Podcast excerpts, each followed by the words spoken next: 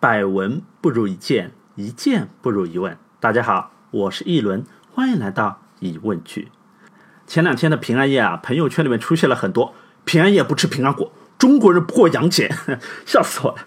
因为洋人啊，他们就不吃平安果，平安夜吃平安果是地地道道的中国特色。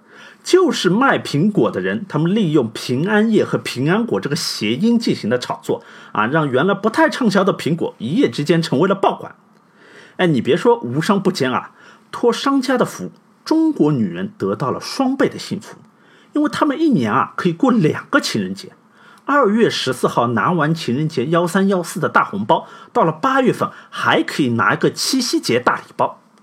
当然了。一直都是女生过节，男生出血，这好像有点不公平。毕竟都是现代社会了，男女要平等嘛。所以呢，日本人就创造出了一个在西方完全不存在的白色情人节。二月十四号情人节是男生给女生送礼物表白，一个月之后，三月十四号的白色情人节，女生要回赠一个礼物给男生，来确定彼此之间的关系。也就是说，情人节不是最终大结局，当中还有一个月的缓冲期啊！大家冷静下来，想想到底要不要在一起。所以说，最后到底是顺利牵手还是黯然离场？三月十四号晚，我们见分晓。那问题来了，白色情人节，你让之前情人节上没有被表白的妹子情何以堪呢？不要紧，没有表白的也有没有表白的过法。白色情人节上，除了回礼和确认关系之外，女生还可以在过去的一年当中，对自己予以过关照的男性送上一块亲手制作的 DIY 的礼物，像亲手制作的巧克力，或者是亲手编织的围巾等等，用实际行动来表达自己的谢意，同时鼓励对方今年再接再厉，继续多多关照。当然，如果手艺欠佳的话，热情的商家也是非常愿意代劳的。那由于被赠送的对象啊，多数是具有一定的经济实力或者是社会地位的，像已经在职场上摸爬滚打多年的学长啊，在升职加薪当中予以关照过的上级，或者是其他年龄较长、社会经历较为丰富的男性。那这时候啊，送了一辈子礼物的男性，哎。突然之间收到了一份来自女性的礼物，心花怒放之余啊，难免就会想入非非。他没送别人礼物，就送我一个人，哎，这是不是有点意思啊？哎，这个啊，就是上集提到的苏东坡对于直男幻想的一个描写：墙里秋千墙外道，墙外行人，墙里佳人笑。笑渐不闻声却消，多情却被无情恼。大多数情况下，这都是直男的一厢情愿的单相思。但是你别说啊，以白色情人节为契机发展出一段恋情的情况，在日本还真心不在少数。在白色情人节给暗恋已久的前辈送上一条亲手编织的围巾，一直都是少女漫画当中的经典桥段。说到底啊，这些奇葩的节日的诞生，无非就是日复一日朝九晚六，上班压力太大，太无聊，想找个正大光明的理由出来放肆一下。然后呢，这个心理需求又被敏锐的商家给捕捉到了，一炒作一放大，你开心他赚钱，大家一拍即合，皆大欢喜。在这点上面啊，东西方通用。你就像西方的圣诞节，它本身就没有圣诞老人送礼物这个梗。拉雪橇的那头驯鹿就更加没有了。原版的圣诞节里面连棵圣诞树都没有。圣诞节就是纪念玛利亚在马棚里面生下了圣子耶稣，圣子诞生的日子叫做圣诞节。电影里面经常出现的结婚的时候，教堂里面的神父说：“我以圣父、圣子、圣灵的名义宣布你们结为夫妻。”现在。你们可以接吻了。这里面提到的圣子啊，就是耶稣。所以你想啊，耶稣他当时是在一个马棚里面出生的，肯定就不能有什么圣诞老人啊，还有什么挂着铃铛堆着礼物的圣诞树。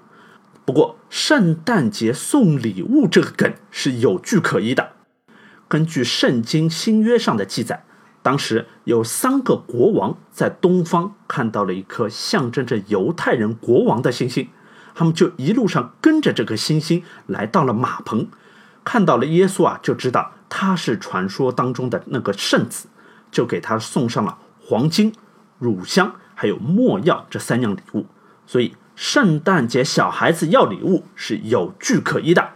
但是话说回来啊，万圣节小孩子挨家挨户敲门要糖，不给糖就捣蛋，英文叫做 trick or treat。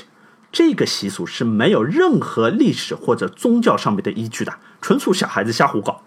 虽然万圣节它听着像个宗教节目，万圣嘛啊，各种圣，但实际上万圣节跟基督教没有半毛钱关系，就是西方人自嗨出来的。非但没有关系，相反，传统的基督教还特别抵触万圣节。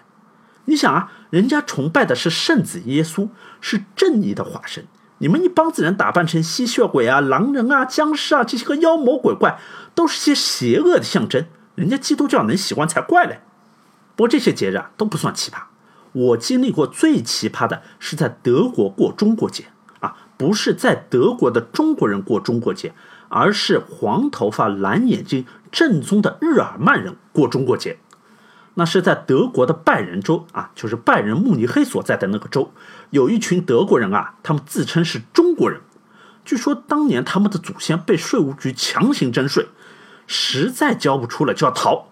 税务局说：“你逃啊，你有本事逃到中国去做中国人，哎，我就不收税了。”这帮子老外眼睛一转，说：“好，我就做中国人了。”所以在慕尼黑啤酒节的花车游行上，我就看到过一帮子德国人排成两行，打头的是两个明朝的太监，一人手上拿一块牌子，左边的牌子上上面写着阴，右边的牌子上上面写着阳。太监的后面啊是一对对身穿旗袍、梳着清朝宫女发髻的德国大妈，一路上手摇折扇，风摇荷摆，不时露出一条比我腰还粗的大腿。那队伍的当中呢，是一个胡子拉碴的中年大叔啊，穿着汉朝的朝服，头戴着皇帝的冠冕啊，坐在龙椅上面，不断的向周围的群众一边招手一边撒糖啊，当时把我笑的不行。旁边的德国人就开玩笑的问我，说你是不是中国人？我说我跟他们比起来，我还真的不能算中国人。那如果想要去德国看中国人，可以在九月的中下旬坐飞机到德国慕尼黑。参加十月的啤酒节啊，虽然叫十月啤酒节，但实际上九月的中下旬啤酒节就开始了。好了，盘点过了一下各国群众自行开发出来的奇葩节日，不知道有没有颠覆你原有的认知呢？那今天的疑问句就到这里了。如果你也遇到过什么奇葩的节日呢？欢迎在节目下方留言。待我明纳桑，Guten Appetit。